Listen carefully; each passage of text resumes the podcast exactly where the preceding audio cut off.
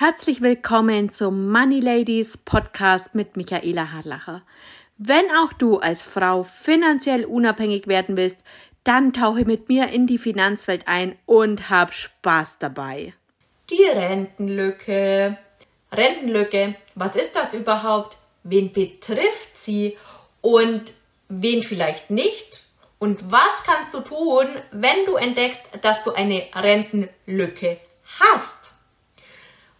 Einer Rentenlücke versteht man die Differenz zwischen der Rente, die du Stand heute bekommst, und dem Betrag, den du später im Alter tatsächlich brauchst. Hm, Moment mal, ich bekomme doch gesetzliche Rente. Damit bin ich doch fürs Alter abgesichert, oder? Nein, denn deine gesetzliche Rente wird auf gar keinen Fall reichen. Das kann ich dir sagen, ohne dein Gehalt zu kennen. Nur mit der gesetzlichen Rente wirst du deinen Lebensstandard im Alter nicht halten können. Auch weil das Rentenniveau in den nächsten Jahren laut Einschätzung der Bundesregierung sinken wird. Also, nachdem du jetzt weißt, was eine Rentenlücke überhaupt ist, gehen wir zum nächsten Schritt. Wie findest du heraus, wie groß deine persönliche individuelle Rentenlücke ist? Denn ich sage ja immer, die Frage ist nicht, ob du eine Rentenlücke hast, sondern wie groß sie ist. Und wenn du es bisher noch nicht gemacht hast, solltest du mal deine Renteninformation anschauen und gucken, welche Zahl da drin steht.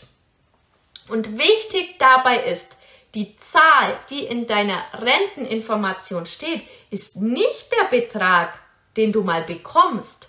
Es ist das, was du Stand jetzt bekommst. Aber davon gehen auch noch Steuern und Inflation weg. Ein Beispiel. Wenn du in deiner Renteninformation stehen hast, dass du in 35 Jahren 1500 Euro pro Monat bekommst, reden wir da inflationsbereinigt noch von circa 500 Euro. Und das ist doch ein riesengroßer Unterschied.